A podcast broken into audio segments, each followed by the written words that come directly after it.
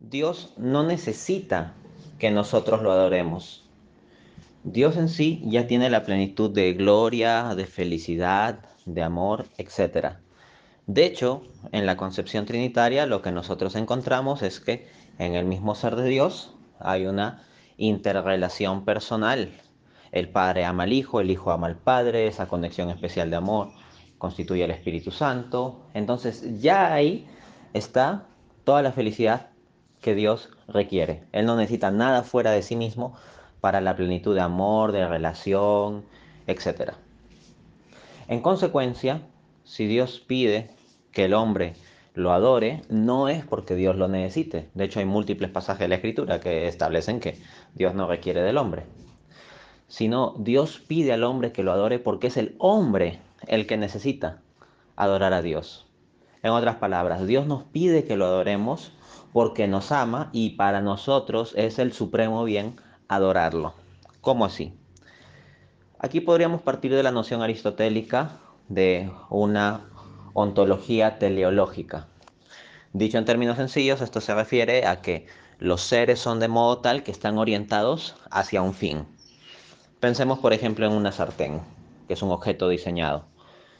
Una sartén está hecha de modo tal que tiene un mango, que tiene una base y, y todo ello para el fin de poder freír cosas. Entonces, su ser es tal que su plena realización estará en relación con su fin, freír cosas. Por eso tiene un mango, por eso tiene esa estructura, por eso tiene cierto tipo de material. Desde esa perspectiva, eh, Dios ha creado al hombre para que su plena felicidad esté en amar lo más grande, lo más perfecto, lo más pleno. Y de entre todos los seres, lo único o el único que cumple tal condición es Dios mismo. Solo Dios es el sumo bien. Ahora bien, el hombre entrará en relación con ese sumo bien en función de que con su intelecto lo reconozca y con su voluntad lo ame. Y eso es el acto de adoración. En suma, reconocer a Dios como Dios, como el sumo bien. Y es cuando el hombre reconoce eso y se une a ese sumo bien que haya su plena felicidad. En cambio, cuando el hombre se une a absolutamente cualquier otro bien que no sea el sumo bien, no va a llegar a la máxima felicidad.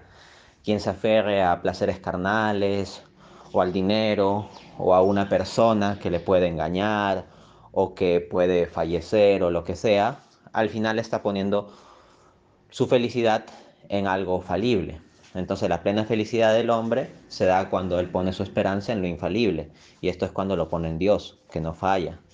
Y esto implica el acto de adoración, el reconocimiento propio de la adoración. Entonces se ve claro que la razón en la cosmovisión cristiana de por qué Dios quiere que el hombre lo ame es porque esto es bueno para el hombre.